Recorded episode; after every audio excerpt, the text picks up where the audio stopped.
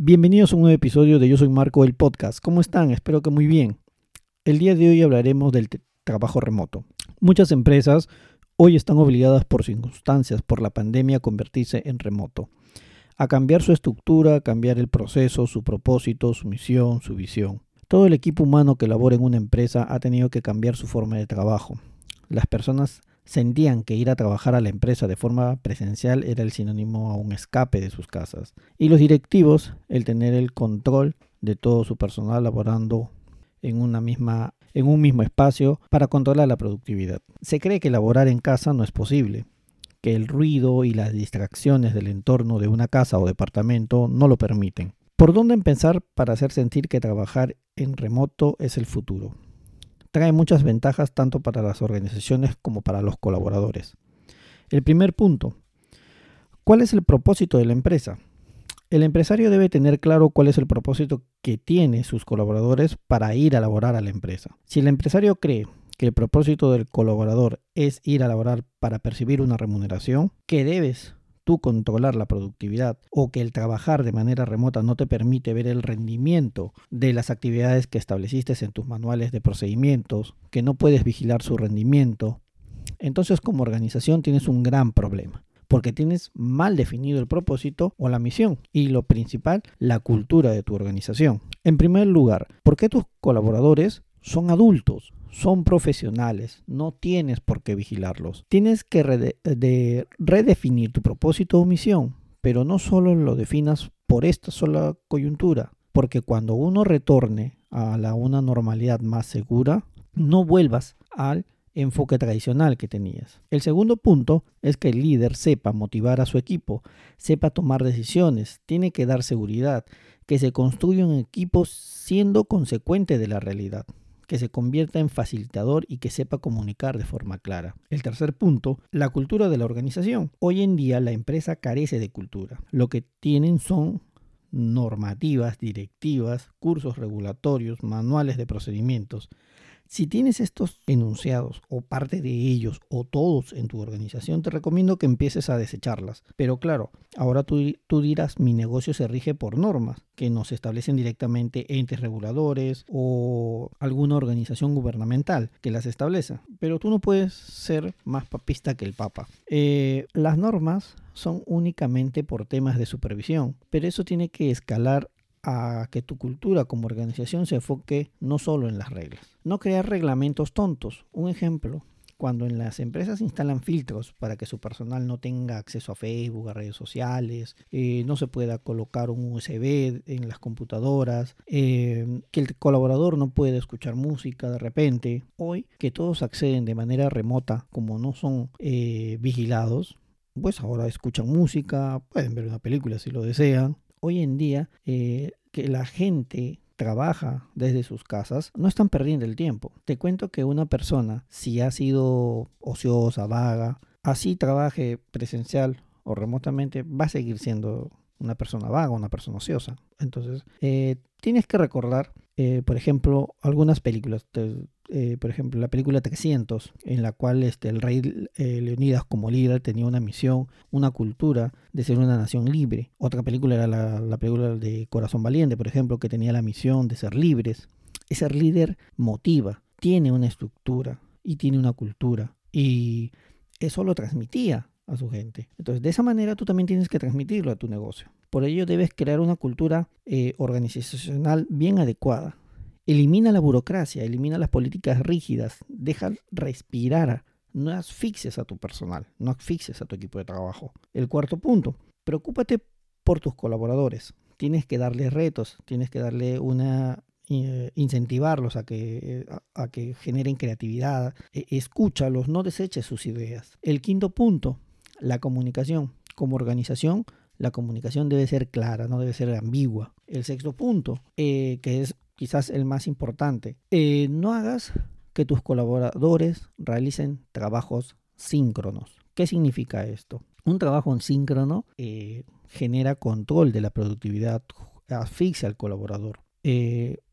si tus colaboradores están realizando ya trabajos remotos y tú estás a cada rato llamándolos al celular, eh, de repente para asignar una tarea o enviaste un mail y inmediatamente los estás llamando, entonces eh, estás asfixiando. Entonces no debes hacerlo. Eh, tienes que realizar trabajos, en este caso, que sean asíncronos. Un ejemplo, si envías un mail, este mail tiene que tener un contenido claro, tiene que tener una, una asignada una tarea, tiene que tener asignado un tiempo de entrega.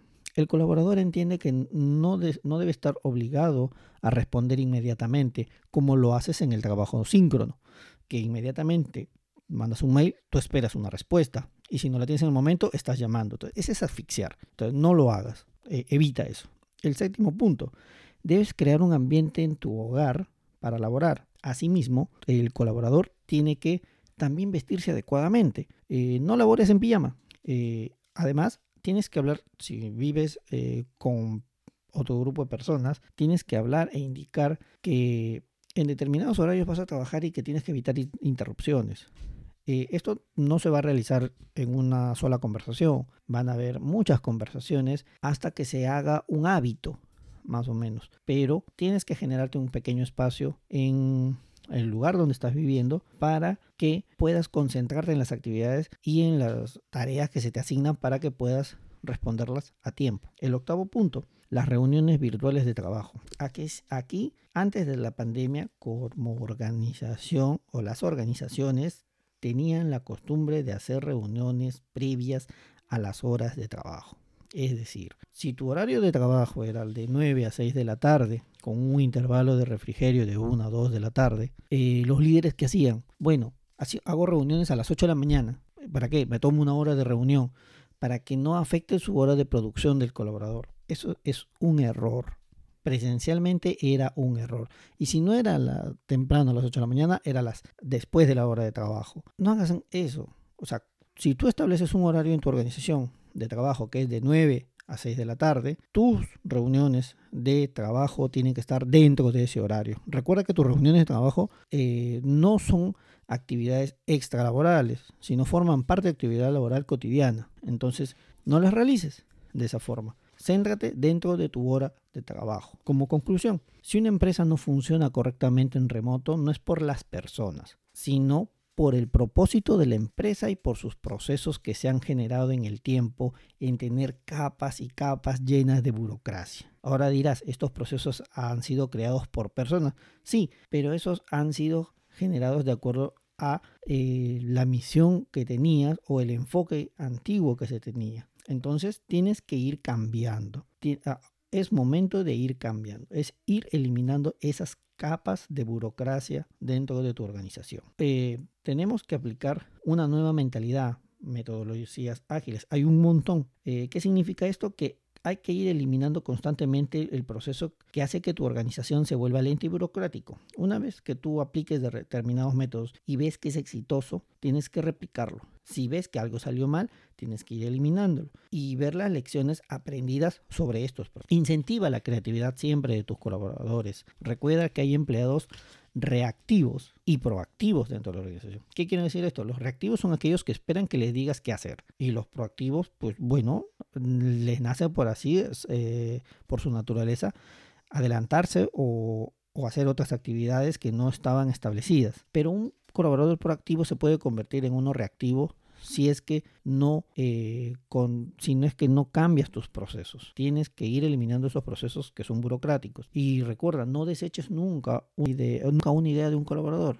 Siempre eh, tenga el respeto de ello. Y bueno, espero que te haya gustado este breve resumen. Eh, como siempre, damos pase a nuestro bloque de humor.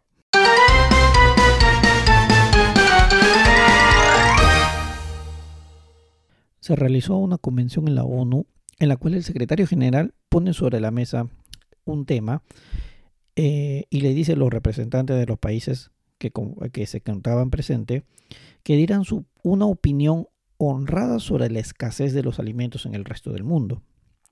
Los representantes de los países ricos decían que es escasez. Los representantes de los países pobres decían que es alimento. Los cubanos decían que es opinión. Los estadounidenses decían que es resto del mundo. Y los políticos peruanos decían que es honradez.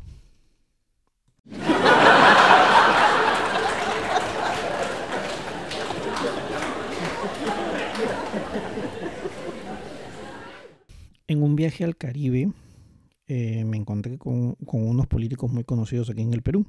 Estaba Choledo, estaba Pepe Cuy y estaba Cosito.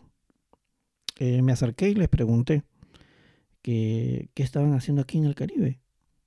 Venían a una convención aquí, ¿qué estaban haciendo por acá? Y los tres, unánimemente, me dijeron, no, venimos un ratito a robarle unos rayitos de sol aquí en el Caribe. Y yo le respondí, ustedes nunca dejan de trabajar, ¿no?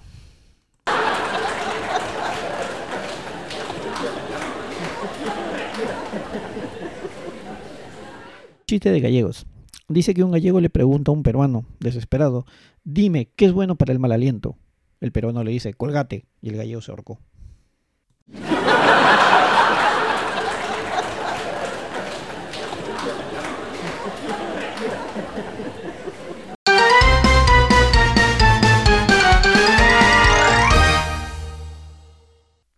Gracias por acompañarme en este nuevo episodio. Nos vemos el próximo miércoles a la misma hora. Recuerda suscribirte al canal de YouTube. Yo soy Marco, al fanpage. Yo soy Marco Podcast. Y escucha los episodios en las plataformas de Spotify, iTunes y Google Podcast. Chau, chau, chau, chau.